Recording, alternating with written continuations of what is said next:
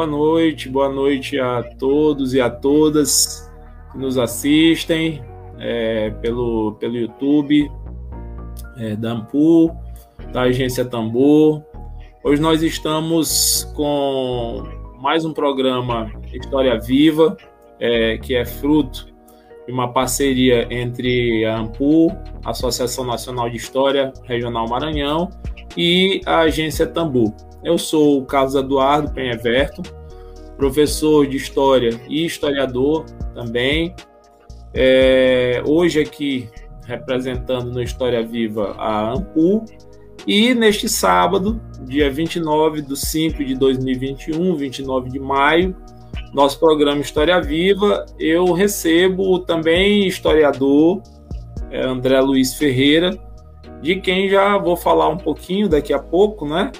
Para uma conversa sobre o tema a escravidão e liberdade dos índios no ensino de história. É, o, o André Luiz, que é uma pessoa que eu conheço há muito tempo, tenho certeza que depois ele vai contar essa história, porque ele sempre faz questão de contar, né? já está sorrindo ali. Ele é graduado em Ciências Humanas, é, História, pela Universidade Federal do Maranhão, Campos Pinheiro, né, André? Isso, é, isso. Ele é mestre em História pela Universidade Federal do Pará, onde também atualmente é doutorando em História. Né? Ele atua como pesquisador do Museus Mauritius, não é isso, André? Isso. De Haia, nos países, nos países Baixos, né? E desenvolve pesquisas sobre história indígena, indigenismo e mestiçagens na Amazônia, é, sendo aí resultado mais recente de todo esse belo trabalho, dessa bela trajetória do meu querido André, o livro Injustos Cativeiros, os índios no Tribunal da Junta das Missões do Maranhão, publicado aí pela editora Caravana, né? O, o André que é uma pessoa é, que, eu, que eu considero muitíssimo produtivo, muito importante dentro dessa nova leva aí dos, dos historiadores jovens. É, nós, nós temos alguns aqui no, no, no Maranhão, nos programas de, de pós-graduação é, aqui no Maranhão. Nós temos maranhenses também fazendo bonito lá fora, como o André. E realmente isso nos dá uma felicidade muito grande de ter pessoas como ele é, sobretudo falando de temáticas tão sensíveis né, quanto essa, essa temática indígena, considerando o país em que a gente vive, considerando todo o nosso histórico. E a respeito disso, eu produzi um pequeno editorial que eu passo a ler nesse momento. Ter um dos importantes nomes dessa nova leva de historiadores tão promissora que temos acompanhado surgir soma muito ao programa ainda mais trazendo uma temática que tem atualidade presente há 521 anos na história do nosso país e que ainda assim merece ser tratada com mais cuidado e seriedade. Já se vão mais de três décadas do histórico discurso de Ailton Krenak no Congresso, pugnando pelo reconhecimento do direito de existência dos povos indígenas brasileiros. Há cinco séculos, os habitantes originais deste território enfrentavam ameaças a seu direito de existir, exploração econômica, tentativas de total desenraizamento cultural, expropriação de suas terras, transmissão de doenças, violência de toda natureza, física e simbólica, com o intuito de submetê-los ao domínio da dita civilização.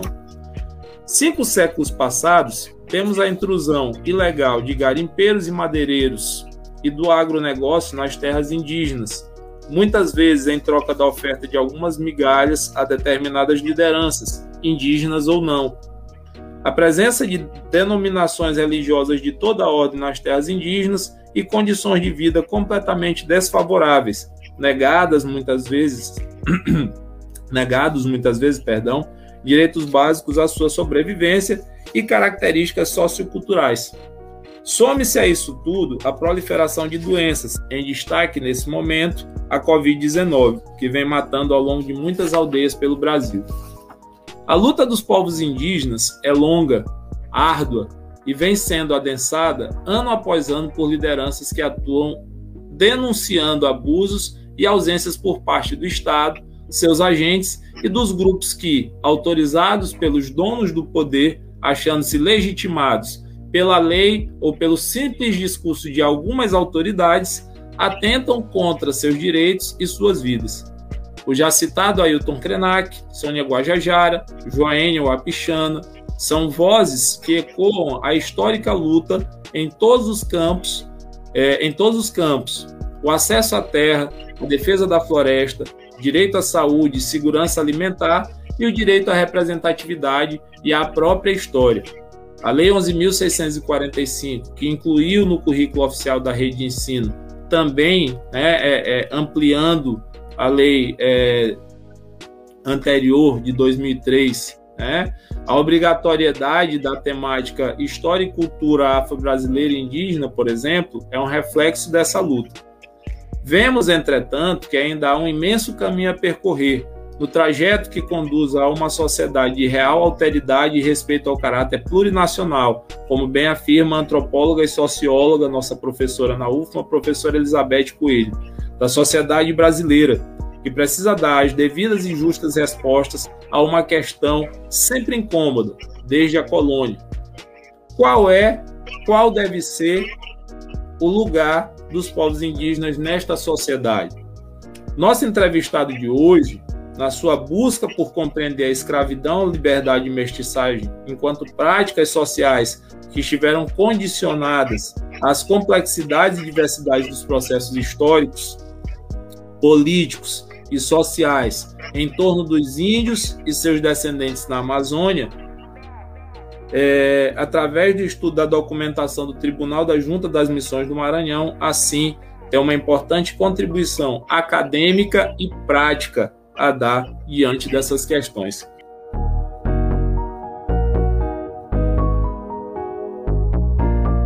Então, meu querido André, boa noite, seja bem-vindo.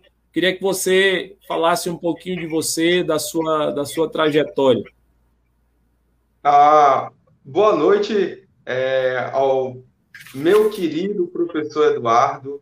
Boa noite aos, aos amigos da Agência Tambor, aos amigos da, da Ampur Maranhão, aos nossos amigos que estão nos assistindo, né, ao, público. É, para mim é uma satisfação muito grande estar aqui neste, neste, nestes tempos. Né? Acredito que a pandemia nos trouxe também novas possibilidades de reinvenção, de estabelecer novas conexões e que a gente possa também estar ofertando ao mundo doses de conhecimento, seja pelas redes sociais, pelo YouTube. É, então, acho que nada mais democrático do que estar aqui nesses espaços para levar ciência e tornar a sociedade ciência, ciente de uma temática tão fundamental para a nossa história, para a história, é, para a formação sócio, so, social, histórica, cultural e política do nosso país, que é a questão da, da, da a questão indígena de um modo geral, né? E, e assim, acho que é, para mim, de maneira um aspecto muito pessoal, por mais que você sempre diga, ah, o André é, vai, vai contar a mesma história, mas acho que agora há pouco eu lembrei de Benjamin Button, o filme Benjamin Button, que a pessoa que uma das questões que o filme sempre traz é que a juventude ela sempre está no nosso coração, né? Nem no tempo. Acho que o tempo importa por algumas coisas, mas a juventude ela está sempre no coração.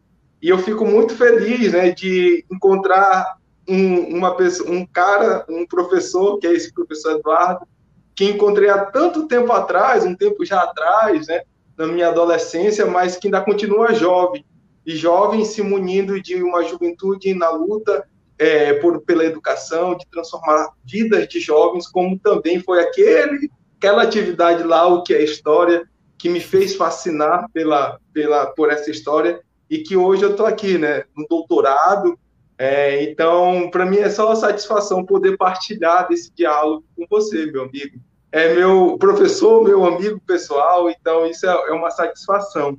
E também poder falar do meu trabalho, né, que mais recente sai este ano, saiu o meu primeiro livro sobre a escravidão indígena no Maranhão, é, no Maranhão, de forma até mais abrangente, na Amazônia, porque nós somos a Amazônia e devemos estar atentos a essa perspectiva para compreender a própria formação social do nosso, do nosso Estado.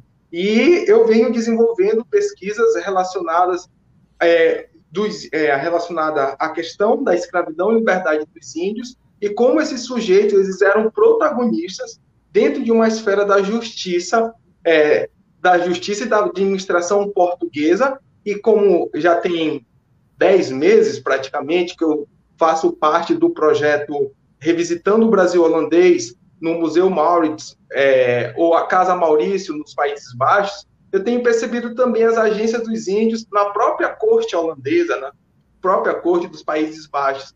Então, tenho buscado entender essa, a, o perfil dessas lideranças e como, muito além de uma questão militar, a guerra ela tem impacto sobre a escravidão e a liberdade. E é isso que eu quero conversar com vocês hoje, falar de escravidão e liberdade, muito além de dicotomias, né? Ah, ou é escravo ou é livre, e assim ficam numa polarização.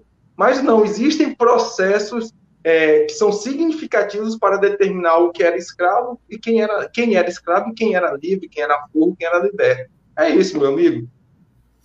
É, eu, eu, eu fico muito feliz e, e, emocionado, como fico todas as vezes que eu ouço o André falar e, e, todas as vezes que ele me trata assim tão carinhosamente. Fui professor de, de André há, há bastante tempo, né? Logo no seu ingresso no, no no ensino fundamental, séries finais, no, no, sexto ano, que na época nem era sexto ano, né, André? Era quinta série ainda, né? Série. Pois é, para ver o tempo que faz, né?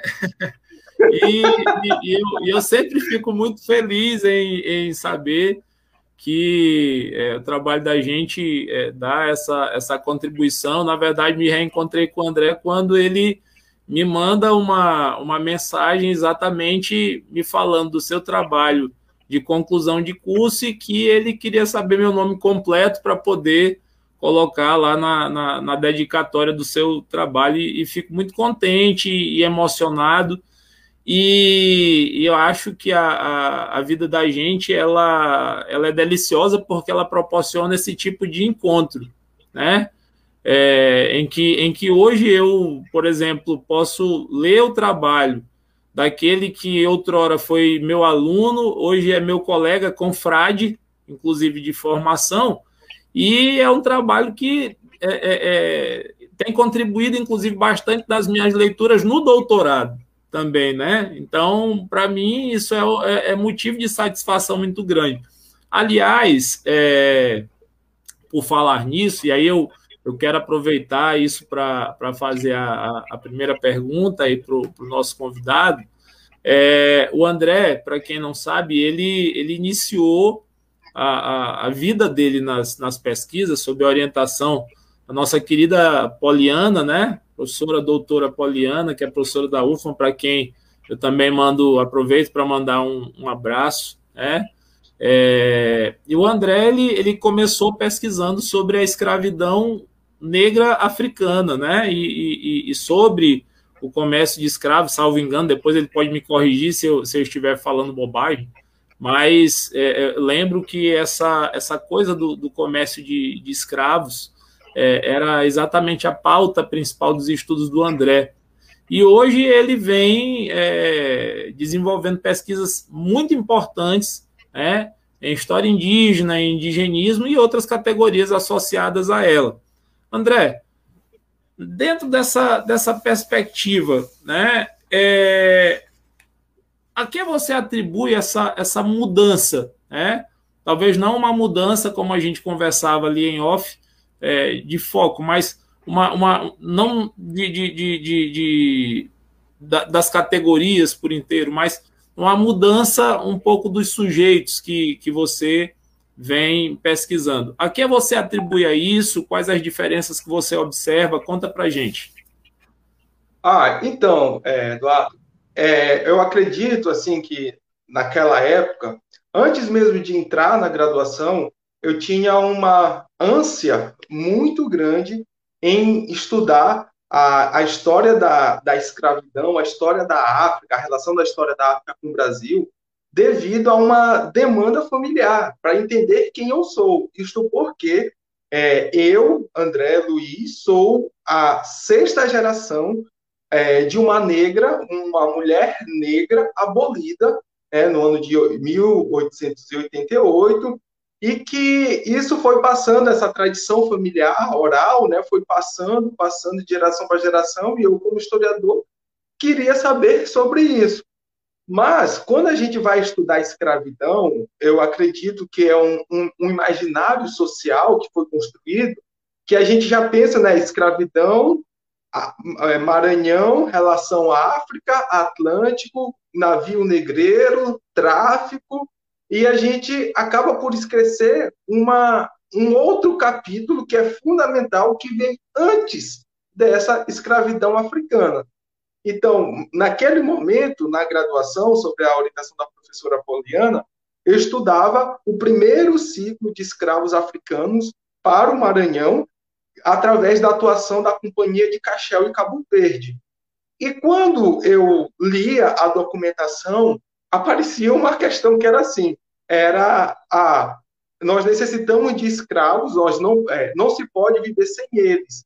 Sobre escravos, é, por, é, escravos porque foi concedida a liberdade aos índios. E aí não tem quem, é, não, os moradores reclamavam quem não, que não, não tinha quem é, trabalhasse nas lavouras, nas fazendas, enfim.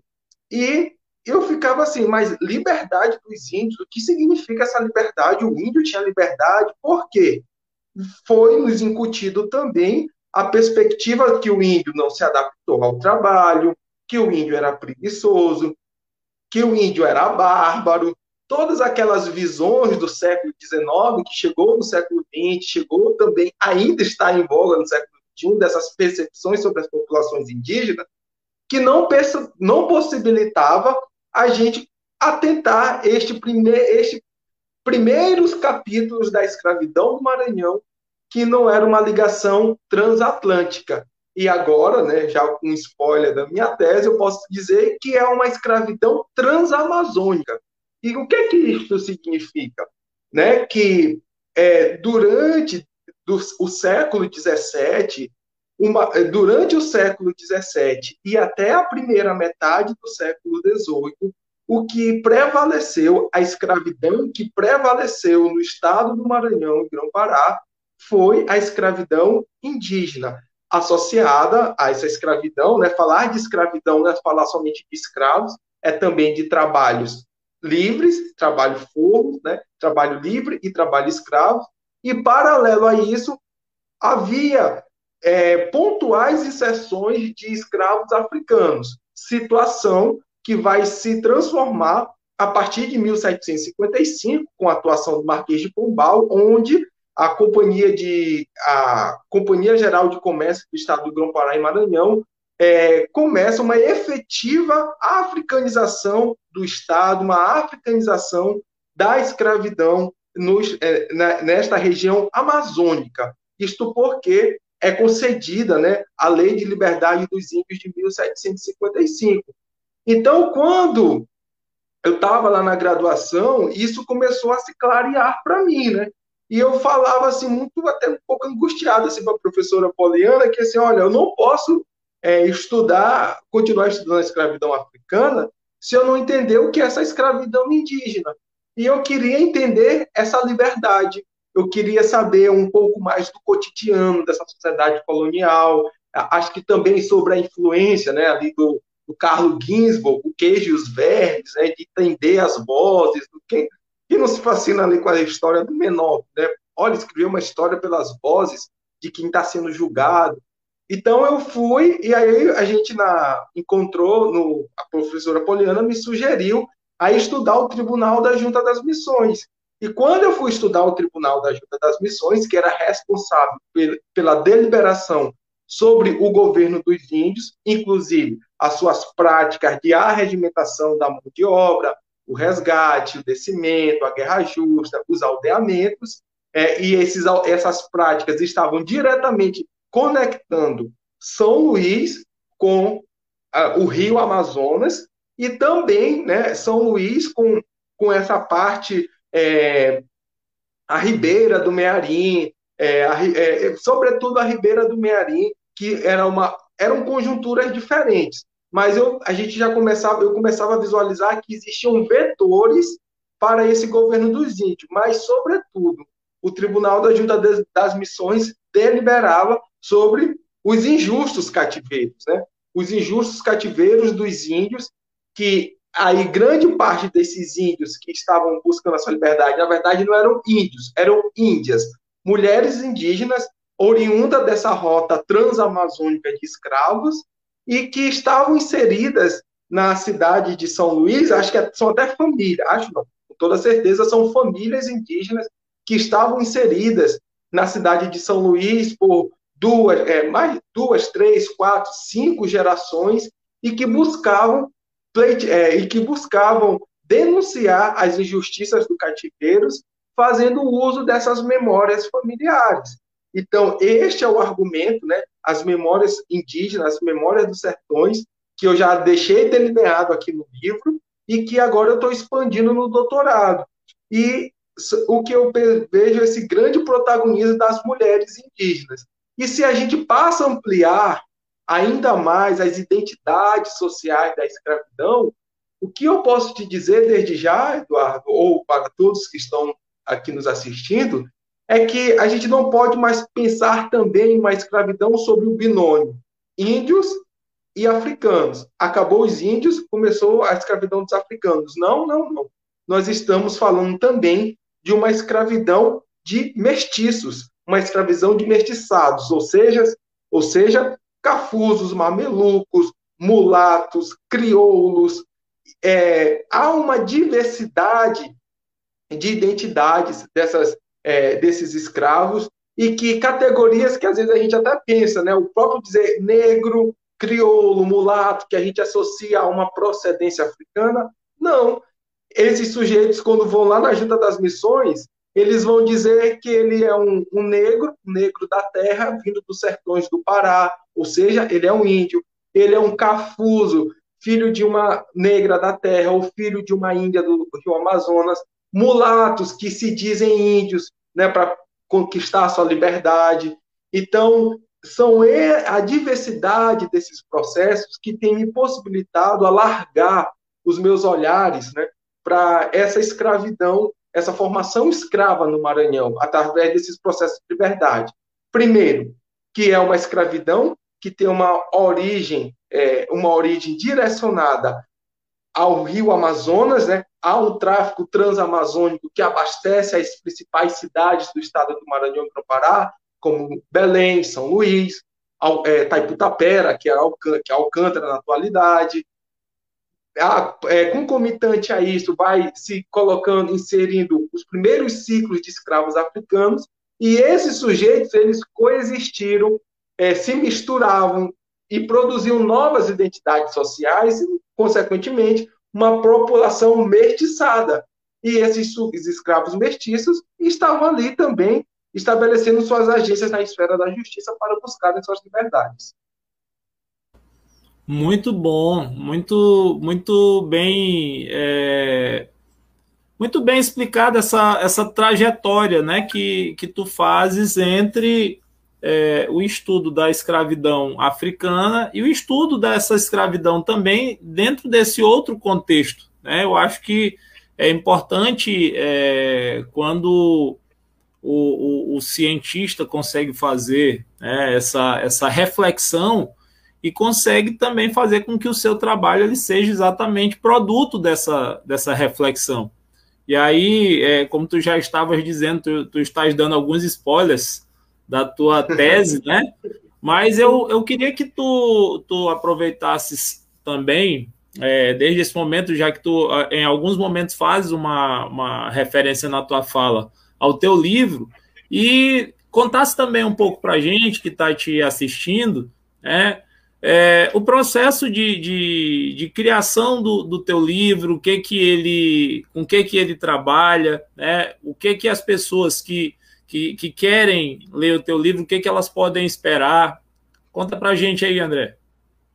Ah, bom. Então, o livro é, ele é fruto da minha dissertação de mestrado que eu desenvolvi na Universidade Federal do Pará, sobre a orientação do professor Karl Arens, e que é justamente né, esse recuo da de, esse recuo, vamos dizer recuo no tempo, né, antes de entender o que era a escravidão africana, para entender o, o processo, é, o, o, os processos, os processos históricos e sociais relativo ao governo dos índios da Amazônia.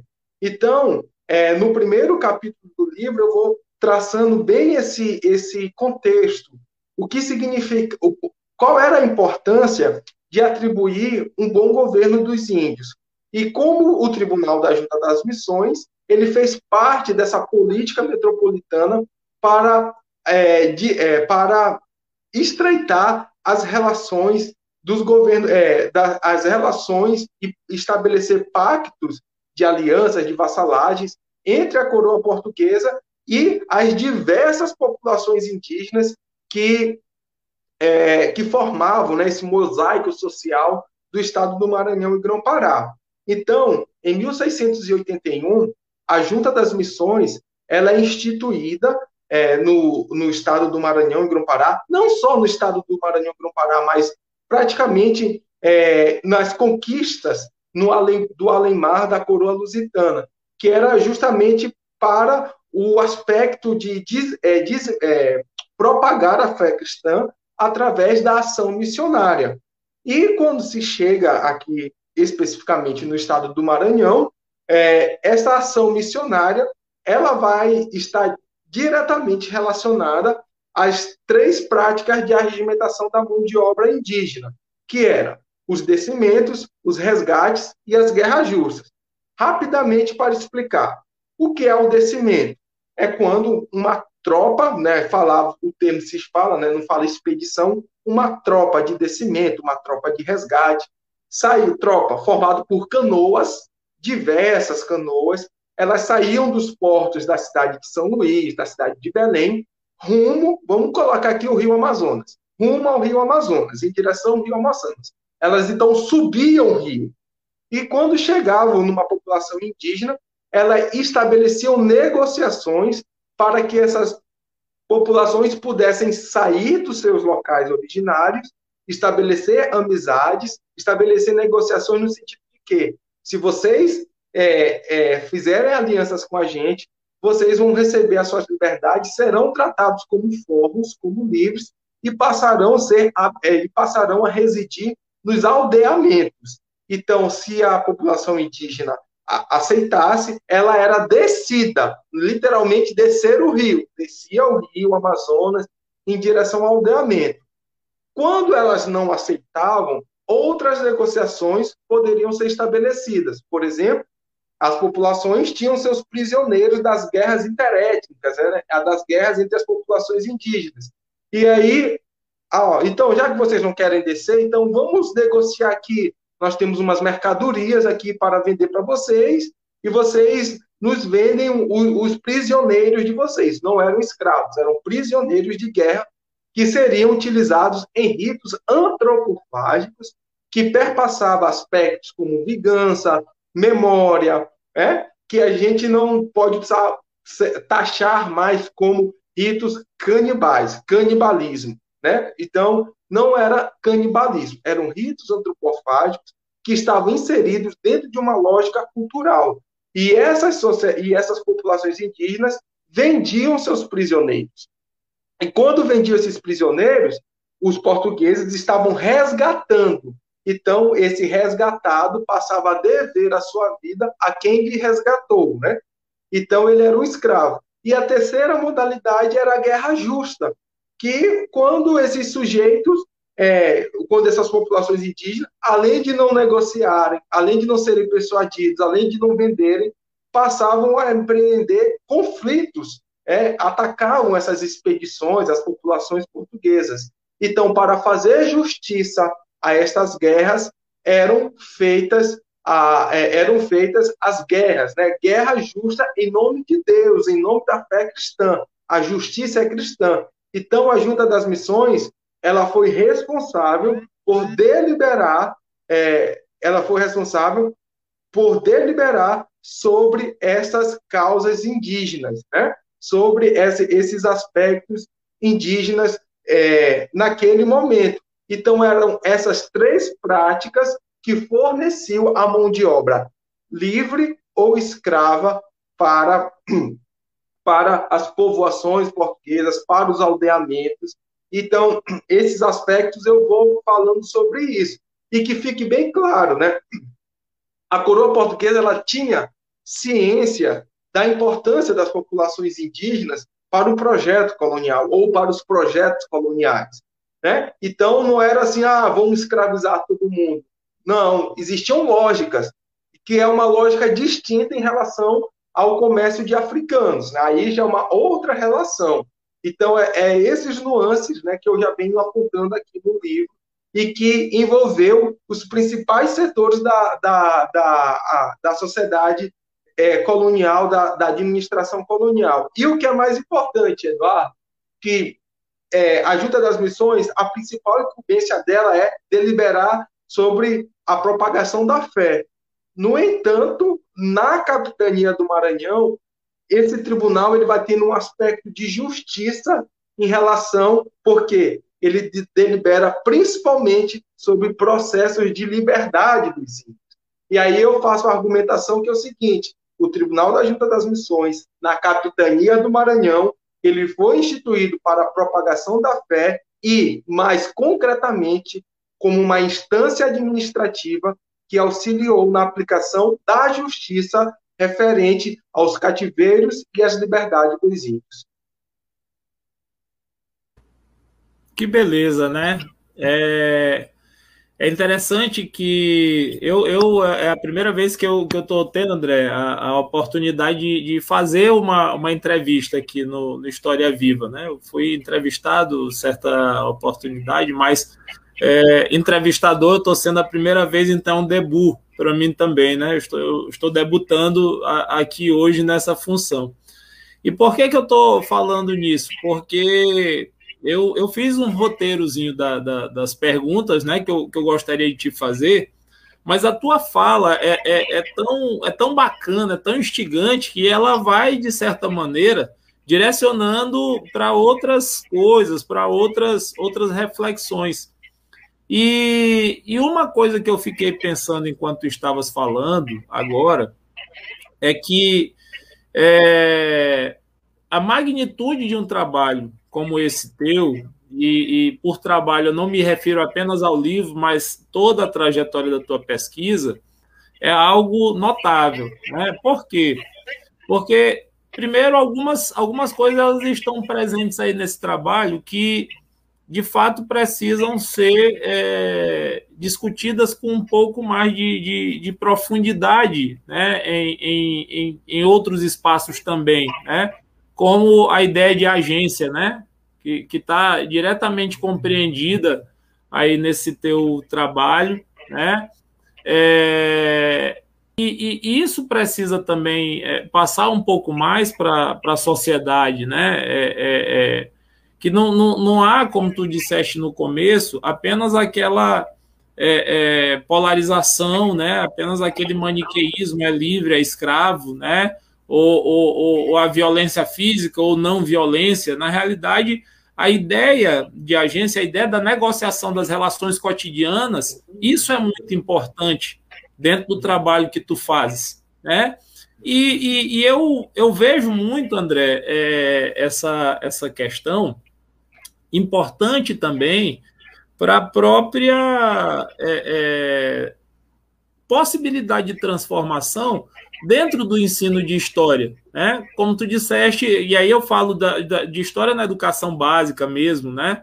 É, eu, eu, eu não sou oriundo é, enquanto é, pesquisador, né, enquanto acadêmico, eu não sou oriundo da própria academia, né? Eu sou, na realidade, aquele que foi e voltou, né? Eu me, me graduei em História Passei muitos anos é, ministrando aulas na educação básica, como tu bem sabes, né? E é, mais recentemente, né, na, na, década passada, realmente é, é, tive possibilidade de voltar a esse ambiente acadêmico no mestrado e agora no doutorado.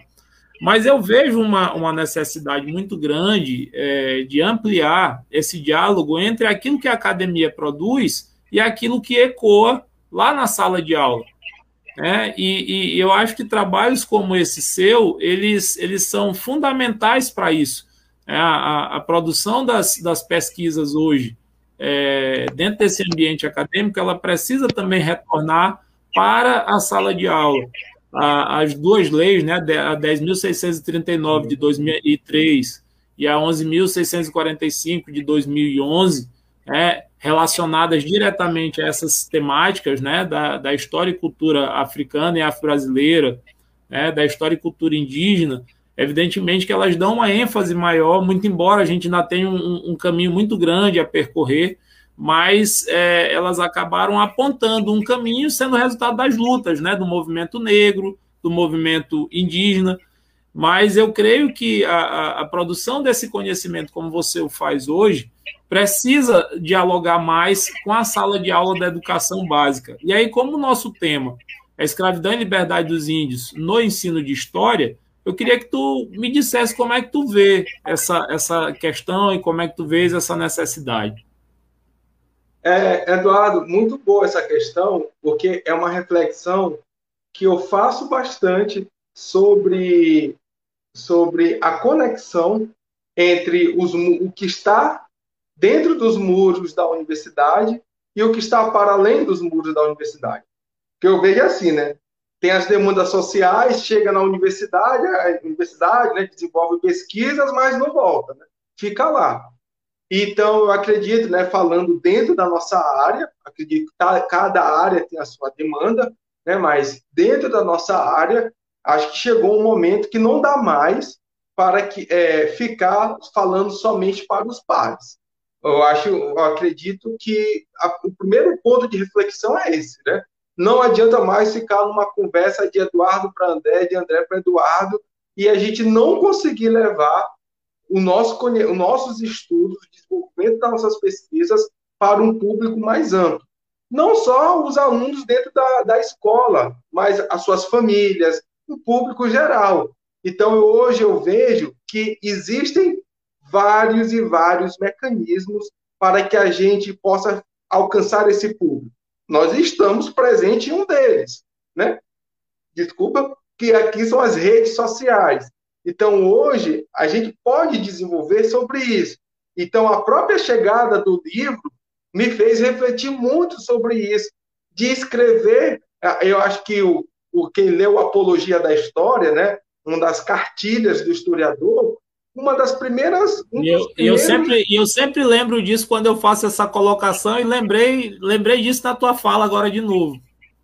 É, a primeira, a primeira, um dos primeiros, primeiros ensinamentos que o Mark Bloch fala é que os do, é, os do, é, o historiador deve falar para os deve doutos, falar a todos. Os. Oi?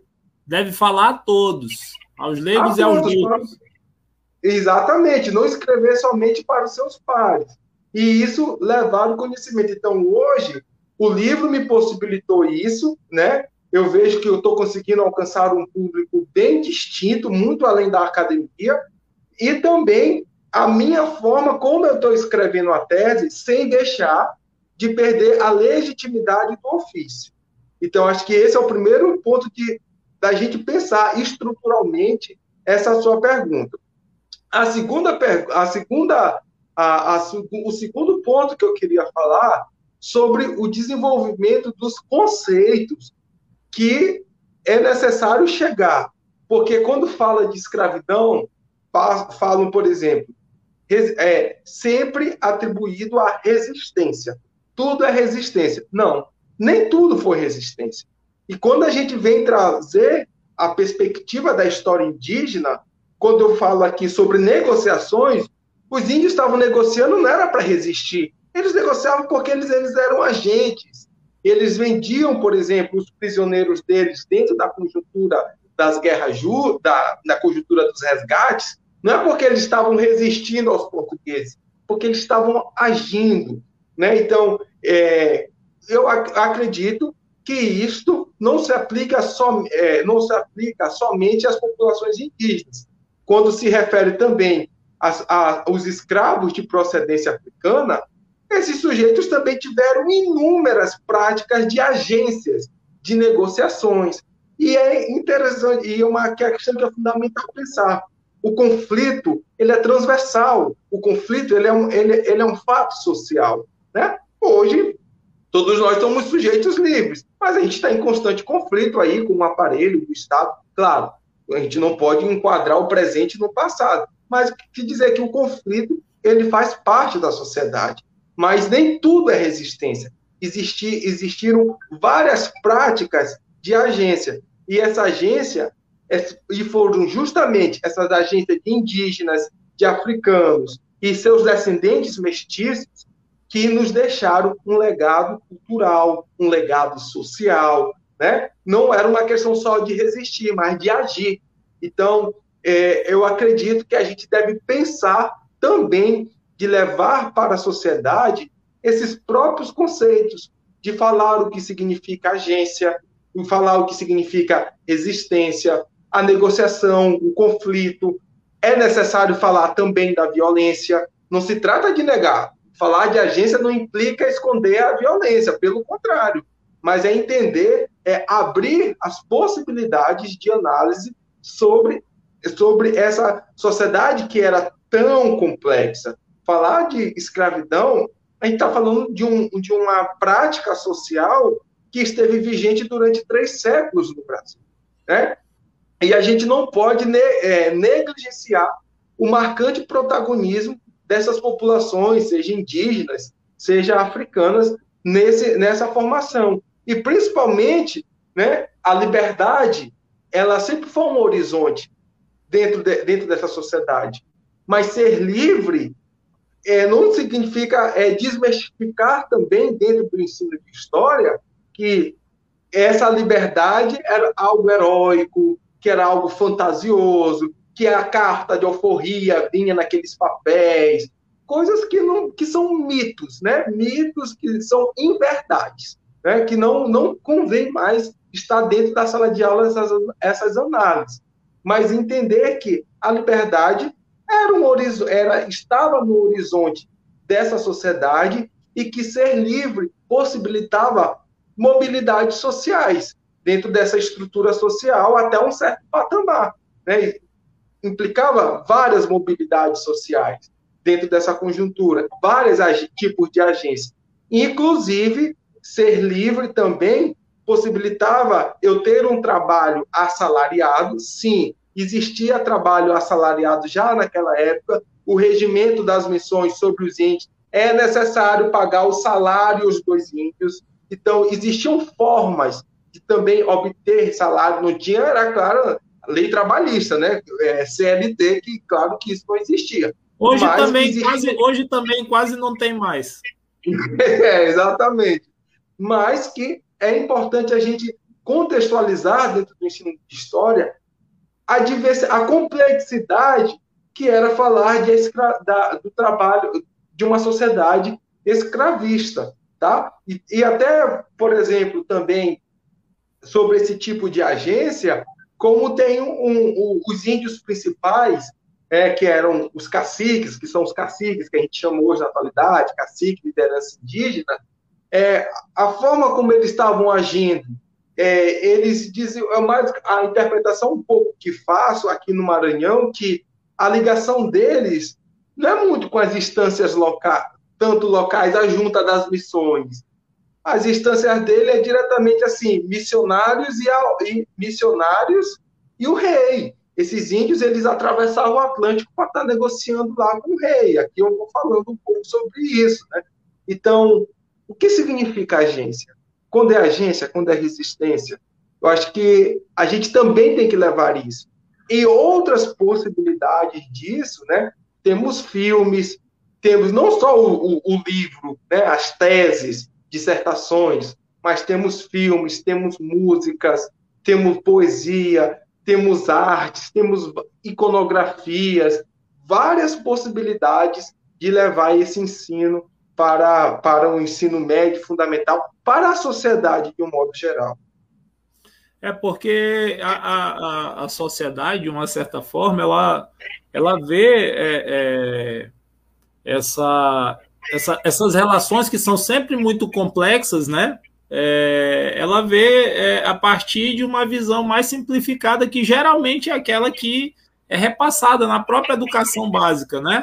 Uma visão maniqueísta das coisas, simplesmente do conflito, e que às vezes acaba também deixando marcas na própria forma como a, a, algumas é, é, alguns trabalhos são produzidos dentro da própria academia, né? Eu lembro que é, eu, eu, eu estudei a, a, a questão da, do conflito de Alto Alegre, né, aqui em, em, Barra do Corda, da memória do conflito de Alto Alegre que envolve é, os indígenas. Eu não, eu não comecei a, a pesquisar sobre história indígena é, é, a partir de uma reflexão como a que você fez, por exemplo.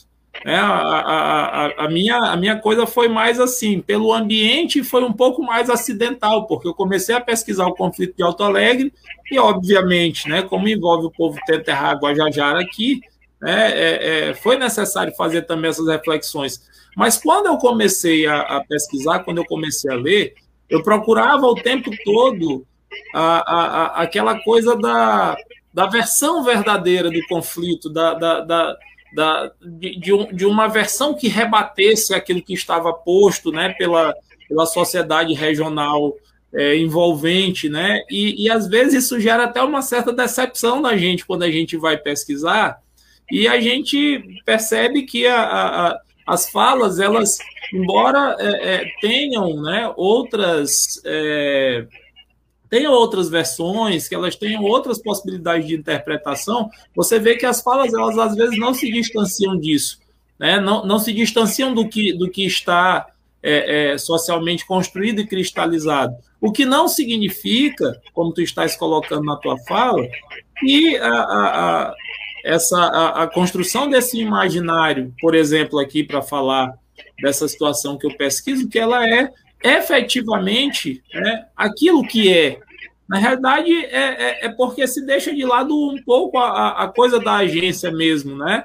A, a, a maneira como é, é essas populações elas é, complexamente se relacionavam, né? vai se perdendo. E aí, em nome da, da ideia de, de é, é, de tentar buscar essa verdade, de, de, tentar fortalecer essa ideia de embate, a gente acaba um pouco realmente é, é, é, é deixando isso, isso de lado. Né? Muito legal essa reflexão que você faz.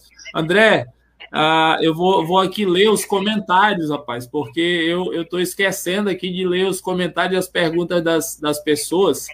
E aqui tem um monte de, de, de gente, né? Professor Riba, que é meu colega aqui do Instituto, né, a Márcia Monteiro, é, a Agência Tambor, Márcio Baima, o Guilherme Leite, o professor Vitor, é, o Gil Quilombola, Rosenberg Santos, todas as pessoas dando boa noite, o Rosenberg dizendo aqui, grande pesquisador e professor André, teremos uma ótima palestra, né? É, temos aqui uma audiência de Buriti Bravo, JB Bravo, Antônia Prazeres, a nossa querida Nila, né, em nome da Ampu, agradece a participação aqui na, na nossa, no nosso programa História Viva. E tem uma perguntinha aqui para você da Kel Cares, né? Ela diz aqui o seguinte: muito boa temática. Gostaria de saber como esse processo influenciou na situação de indígenas morando nas cidades ou sem aldeia. Você aborda isso no trabalho? Só antes de tu responderes, André, eu queria terminar de, de, ler os comentários que fizeram até agora, né?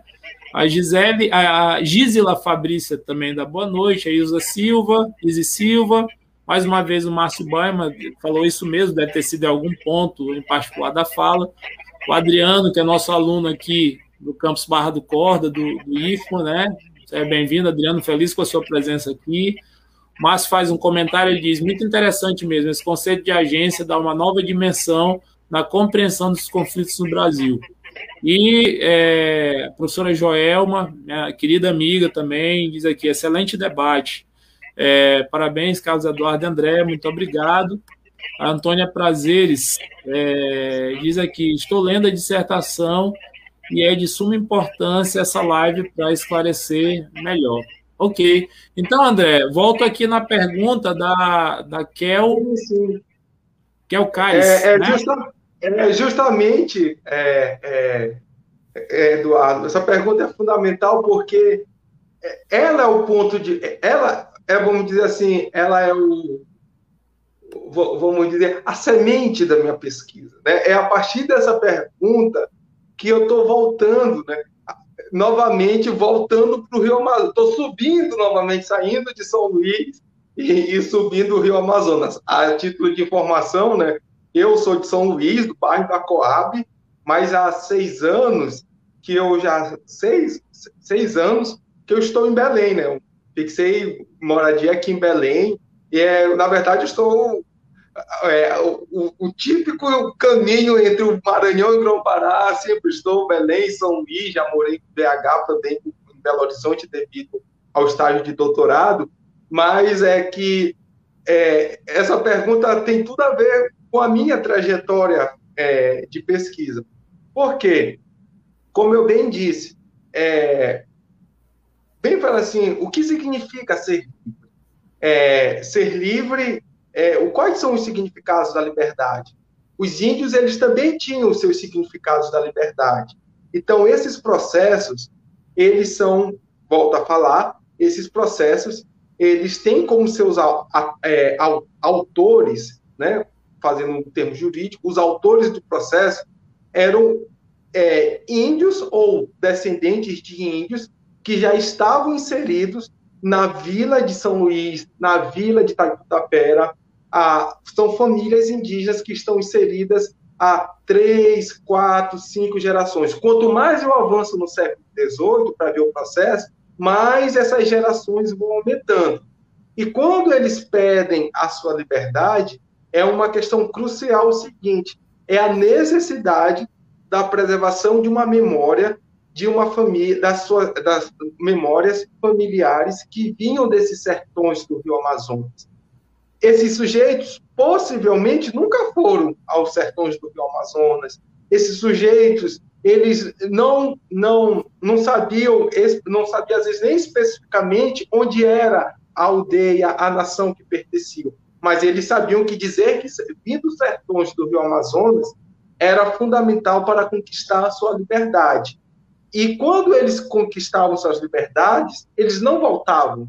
Eles já estavam inseridos dentro desta vila e passavam a, a, a, a, se reinserirem em outros espaços e às vezes buscar essa liberdade não era nem querer sair da casa do Senhor. Aqui eu falo de uma da, falo de um processo de uma família de mulheres, inclusive, que elas vão pedir a sua liberdade na junta das missões, elas vão pedir o reconhecimento da sua liberdade mas não para sair na casa da senhora, mas para, para dizer o seguinte: ser livre, é a condição de livre me possibilita negociar com quem eu tenho direito, com quem eu, com quem eu quiser negociar. Então, o Senhor, a família desse Senhor, não pode vender nem a mim e nem aos meus familiares. Então, eu tenho espaços de negociações, agências. Eu tenho, eu tenho como negociar isso eu não sou propriedade, eu não tenho, ninguém tem a minha posse. Eu tenho aqui dadas regalias. Então, ser livre não era fazer o caminho de volta para o sertão, para, para as aldeias dos sertões e Amazonas. O sertão era importante para a legitimidade da liberdade, porque a lei diz isso. Se é um resgatado, é um aprisionado ilegalmente de uma população indígena, então é, é você ter um direito à, à liberdade. Né? Então, é um injusto cativeiro. Então, é, é justamente a gente pensar que, fazendo a ligação entre o presente e o passado, desde o período colonial, as populações indígenas estavam inseridas dentro desses núcleos urbanos, dentro desses núcleos domésticos, nas vilas, e que, por estar inseridos nesses núcleos, não implicava dizer que eles não eram mais índios, que eles não tinham perderam as suas identidades. Muito pelo contrário, eles sabiam que dizer que era índio assumir a sua identidade indígena, fazer é, uso das memórias familiares, poderia lhes garantir direitos. Então, isso sempre perpassou dentro dessas populações. É uma tradição. Né? A memória, que é tão fundamental das, para as populações indígenas, elas se ressignificaram dentro de uma outra conjuntura em uma sociedade, já vamos dizer, sociedade de características de antigo regime, uma sociedade portuguesa, uma sociedade cristã. Então, eles sabiam da importância da manutenção da memória familiar. André, tu, tu és um cara impressionante porque tu, tu consegues amarrar tantas coisas que são muito complexas, mas de uma maneira é, tão fácil de, de, de compreender e, e, e, tantas, tantas categorias que, que são importantes, né? Só nessa tua falazinha, é, eu digo falazinha porque foi, foi curta, né? Mas tão cheia de significado, porque aqui tu falou em, em Amazônia, e eu falo em Amazônia como categoria, em sertão, e aí sertão como categoria, né? É, em ser ou não ser índio, aí indígena enquanto categoria, é, que, porque, assim, é, eu falo disso para além da complexidade da palavra no, no, no usual, né? Eu falo, falo disso no, no, no aspecto mesmo acadêmico, no aspecto mesmo da, da, da coisa de, de, de, se compreender que esse termo ele, ele assume outros significados, principalmente se você vai se voltar para essa realidade colonial, né? A minha esposa pesquisa sobre é, indígenas na colônia, e ela realmente teve é, é, um, um, trabalho muito grande no sentido, por exemplo, de ir buscando é, a, a, a, os outros sentidos de determinadas palavras que nós utilizamos hoje, né? mas lá no período colonial, né? porque é, é, é, é como está aparecendo na tua fala, é, falar de injustos cativeiros tem um significado específico dentro da, da, do contexto né, da Junta das Missões. Falar de sertão dentro da colônia ou falar de sertão hoje, né? E aí, sertão é um tema que é muito caro para mim também, porque é, é, é, eu sou até suspeito, né? Como eu sou orientando o professor Allan Kardec, né, que, que é um, um, exímio pesquisador sobre, sobre sertão. Mas falar sobre sertão na colônia ou falar sobre sertão hoje é, tem significados diferentes e até mesmo falar sobre né, a produção de um sentido do que é a Amazônia, né, e, e, e, do papel que a Amazônia tinha dentro do projeto de colonização, né, o, o, papel que a Amazônia tinha. É, e a guarda mesmo, tu, tu falavas ainda há pouco de, de, de subir o, os rios, né, de, de é, é, adentrar aquela, aquela região, né, é, pegando aí o professor João Renault, a gente vê a, a, a, importância e o cuidado que, que havia em resguardar aquela região, até mesmo por conta do que eles possibilitavam de trânsito, né, até o, o, a região do Peru, né, a, a região da, da, da, Prata, né, é, os veios Vou falar um pouco sobre isso, Eduardo. Eu acho que é importante uma reflexão sobre isso. Pois fique à vontade. A gente a gente está já se, se encaminhando aqui para o fim da nossa, da nossa conversa. Fale sobre isso e faça suas reflexões. Algumas pessoas aqui falavam é, ainda da, da, importância do debate, né? Antônia Prazeres perguntou quais foram as maiores dificuldades durante a pesquisa, né? O Anderson Douglas disse tema bastante, que bastante contribuiu para entender esse contexto da história pouco relatado nos livros didáticos. E o Adriano disse aqui: a escravidão indígena foi a primeira tentativa da coroa portuguesa explorar mão de obra no Brasil. Os portugueses, acho que é, encontraram inúmeras dificuldades de capturar indígenas.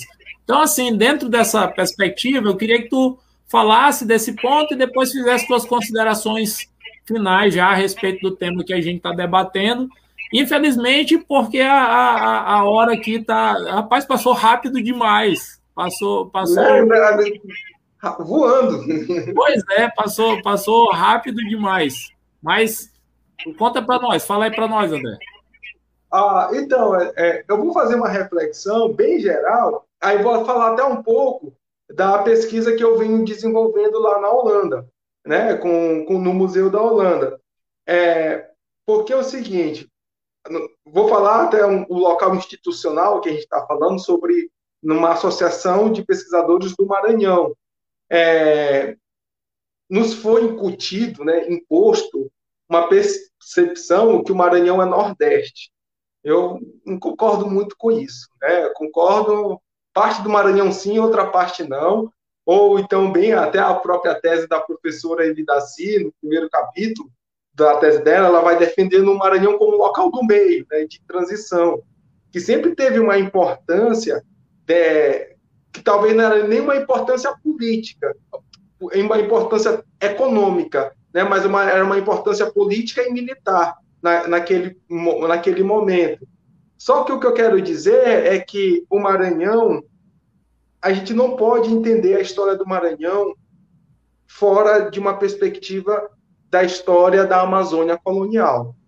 E falar da Amazônia colonial, nós estamos falando de um espaço de dimensões continentais que, desde a época moderna, teve uma importância global, foi disputada pelas principais coroas europeias. Nós não podemos falar é, de uma pronta hegemonia dos portugueses, espanhóis, ou seja, dos ibéricos sobre essa região.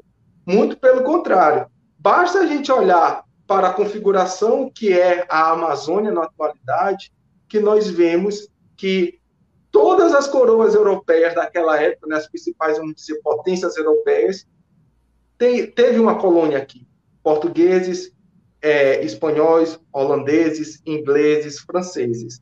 Né? Então, a Amazônia, ela é um espaço global, de disputa global, desde a Idade Moderna. Então, hoje, eu busco compreender esta importância global, né, muito além do, da, do debate ibérico, do debate da relação Portugal-Espanha, mas atentando também por que, que os holandeses queriam a Amazônia, né? O que, quais são e não era uma questão só militar, não, é, não perpassava só por uma questão militar. Existiam outros nuances que eu preciso formular melhor para poder publicar e aí eu falo com mais propriedade sobre isso, que era que era é, que dimensiona a importância global da Amazônia. Então, falar do Maranhão colonial é falar também desse espaço de dimensões continentais e que era objeto de interesse global.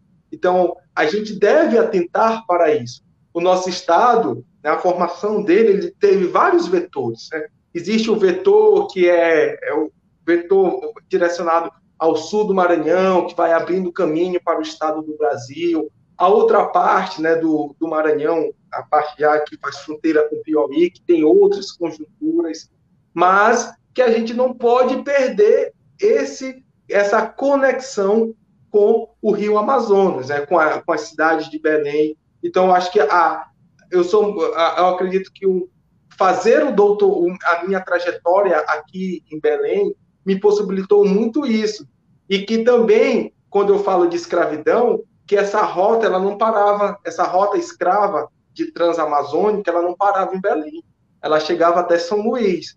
Então a gente está falando, como você bem aponta, né? Escravos, é, uma rota, o Rio Amazonas é o maior rio do mundo, né? Que conecta aí sete países da, na atualidade. E esses escravos vinham de vários vetores. Ah, André vinha lá do Peru, não vou dizer com propriedade, mas existem possibilidades. Ah, vinha do Peru, poderia ter vindo do Peru, poderia ter vindo da Bolívia. Eu já encontrei situações de fronteira, bem na fronteira mesmo. Saber se era do lado espanhol, não posso dizer com certeza, mas que poderia ocorrer, né? Então a gente tem que atentar sobre isso. E aí perguntam sobre os desafios da pesquisa.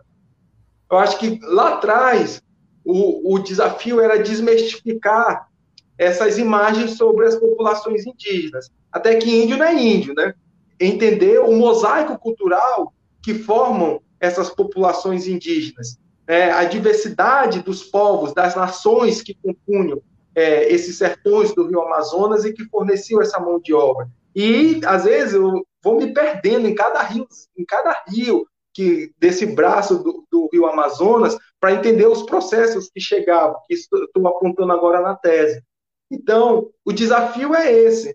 E ainda mais desafiador é, acreditem se quiser, é levar à população que isso existiu. Uma live anterior, houve né, uma, uma certa invasão né, dos negacionistas, dizendo que eu estava inventando essa história, que lá no século XVIII não existiam esses índios, que, que esses índios é, é modismo do século XXI. Então, não é assim. É, então, um, esse é um desafio. Convidar as pessoas a conhecerem o período colonial, não para compreender o presente, porque eu acho que o, o, passado ele não tem que explicar o presente. Pelo qual a gente não vai ter que explicar o futuro, nós, o homem é fruto do seu tempo, mas nós devemos perceber rupturas e continuidades. Mas para entender as continuidades do presente, aí sim a gente tem que ir lá para o passado para entender essas tramas e que como essas continuidades ainda legitimam práticas, seja de agências, mas também práticas de invasão sobre as populações indígenas. Então, para encerrar, eu gosto sempre de música, né? Então, ah, já passou samba pela minha cabeça, mas é, acho que hoje eu vou de Belchior, né? Acho que meu amigo Belchior, olha a intimidade, né? Meu, meu avô de Belchior, é, o rapaz latino-americano, é, que não me peça que eu lhe faça uma canção como se deve, correta, branca, suave, muito limpa, muito leve. Sons são palavras, são sons são palavras e navalhas, e eu não posso mais cantar como convém, sem querer ferir ninguém. E eu já não posso escrever uma história eurocêntrica e hegemônica que nega o protagonismo das populações indígenas, africanas e mestiças no que hoje é o Maranhão, que eu não digo que é o Maranhão africano, que é o Maranhão indígena, mas que é um, Maranhão de conexões globais de índios, índios, africanos, mestiços e europeus. É isso, meu amigo. Rapaz, é, é, fechou com chave de ouro, né? Porque é, depois, depois dessa sua apresentação extraordinária, ainda concluir com Belchior realmente é, é para ficar com os pelos aqui do braço tudo arrepiado, né? É, eu estou muito feliz, André, em ter, ter sido convidado a, a participar dessa, dessa atividade. Estou muito feliz em ter compartilhado esse espaço com você e com todos que nos, nos assistem. Mandar um abraço para minha amiga Arlindiane, que, que acabou de, de entrar. É, e realmente é, a, a, só queria deixar uma pequena reflexão, né, diante dessa tua última fala, e a, o, o, negacionismo é uma praga que realmente nós estamos tendo que enfrentar, né? É, nós começamos nós começamos a enfrentar o negacionismo talvez primeiro dentro das ciências humanas e sociais, né? Não houve não houve ditadura, não a, a escravidão é, é foi branda, eram eram os escravos que iam se, se, se, se jogar, né, para ser escravos né? E terminamos por é, o Covid é uma gripezinha e eu não vou tomar vacina, né? E eu não quero a vacina. Então, eu, eu, eu percebo que são, na realidade, é, é, facetas que fazem parte de um mesmo. É, é, é e o mesmo é, e o mesmo problema, né? Esse, esse negacionismo que existe, o negacionismo ao conhecimento, na realidade, é algo que, de fato, perpassa praticamente todas as áreas de conhecimento, né? começou pela, pelas nossas e hoje a gente vê o que está aí, né? A, a, a ode, a ignorância, né? A, a, a ignorância orgulhosa, na verdade. E momentos como esse, principalmente utilizando canais como o, o, o YouTube, utilizando canais como o, o, Facebook, onde depois esse, esse, essa, essa entrevista né, ficará disponibilizada, eu acho que são pelo menos pílulas né, para ir combatendo esse mal. Né? E nós temos uma missão muito grande, muito importante com isso, né? E eu espero que hoje é, nós tenhamos dado alguns passos no sentido de cumprir essa nossa missão. Agradeço novamente a tua presença, André. Um, um grande abraço para ti. É, te desejo muito sucesso, muita força nessa caminhada, porque para nós é, é, é, realmente sempre um, um, prazer. Eu digo isso como teu colega historiador, digo isso como alguém que se interessa pelas ciências humanas e sociais e a temática indígena, né? E, e, e aí o, o, o elogio que eu faço ao teu trabalho, ele nada tem a ver com o quanto de espaço você tem no meu coração, mas de fato o teu trabalho é um trabalho espetacular, né? Continue com ele, né? continue nessa trajetória, porque realmente tu estás fazendo algo de, de, de grandíssima importância né? para todos. E aqueles a, a quem nos, nos, nos assistiram, né? aqueles que nos assistiram aqui, um abraço para a Ângela Saldanha, que também é nossa colega do, do, do IFMA, né, e sempre está presente nessas, nessas oportunidades. Um abraço a todos, eu desejo boa noite àqueles que são nossos colegas historiadores, né, não se esqueçam de é, procurar a na, na AMPU né, é, e de a, aproveitarem para acompanhar o História Viva todos os sábados às 18 horas. Diga, André. Eu só queria fazer a propaganda do livro, que eu esqueci de, de novo, falar. Passa, né? por favor. Ah, quem, quem puder adquirir o livro, é, pode ser diretamente com, comigo. O livro, só entrar em contato, que a gente entra, faz tudo de uma maneira muito prática, rápido, fácil e barata, acreditem.